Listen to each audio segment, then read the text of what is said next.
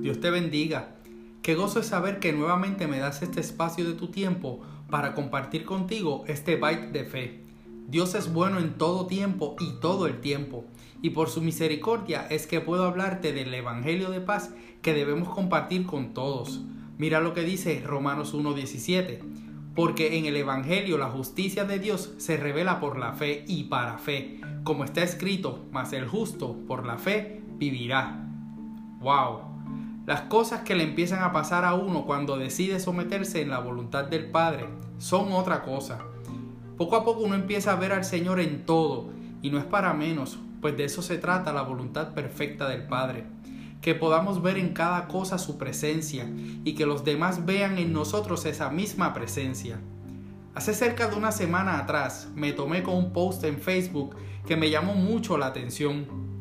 Era un dibujo de una madre sosteniendo un bebé entonces aparecen dos de esas burbujas donde captan el diálogo que decían, ¿qué es? ¿Niña o niño? La otra burbuja fue la que me voló la cabeza. No sé, no venía etiquetado, puede ser lo que quiera. Todavía es la hora que sigo procesando haber leído eso. Esto no se trata de ser anticuado, tampoco creo que se trate de una cuestión moralista, ni mucho menos de religiosidad. Esto se ha convertido en una burla a la creación divina y llegar al punto de establecer pensamientos que no tienen base y hasta se contradicen. De más está decir que claramente en Génesis 1.27 dice, y creó Dios al hombre a su imagen y semejanza, a imagen de Dios los creó, varón y hembra los creó. Crea al hombre y a la mujer, y de esa unión es que nace la persona que postea esto. Por tanto, Nacemos etiquetados, hombre o mujer, no hay una tercera categoría. Las etiquetas existen para todo y estas son visibles por todos. Usamos ropa de marca cuya etiqueta es visible, vamos al supermercado y compramos por etiquetas. ¿O usted piensa que nos gustaría que todos los potes de habichuelas vinieran sin etiqueta y así uno cogía cualquiera, como si todos tuvieran el mismo sabor o el mismo gusto? Nuestras profesiones nos etiquetan, los deportes que practicamos nos etiquetan. Las etiquetas sirven incluso para diferenciar la calidad. Hasta en los carros que ponen a la venta en clasificados online, tú sabes, el famoso full label. Eso quiere decir que todas las piezas de carrocería de un vehículo son originales o si son de reemplazo tienen el label provisto por la policía que las hace legales. Entonces me pregunto, ¿cuál es tu label o etiqueta? Muchas veces queremos pasar desapercibidos como cristianos. No queremos que se nos identifique como tal, a veces por miedo al rechazo o miedo a perder amistades, o quizás al miedo a defender una fe la cual no estamos preparados para defender.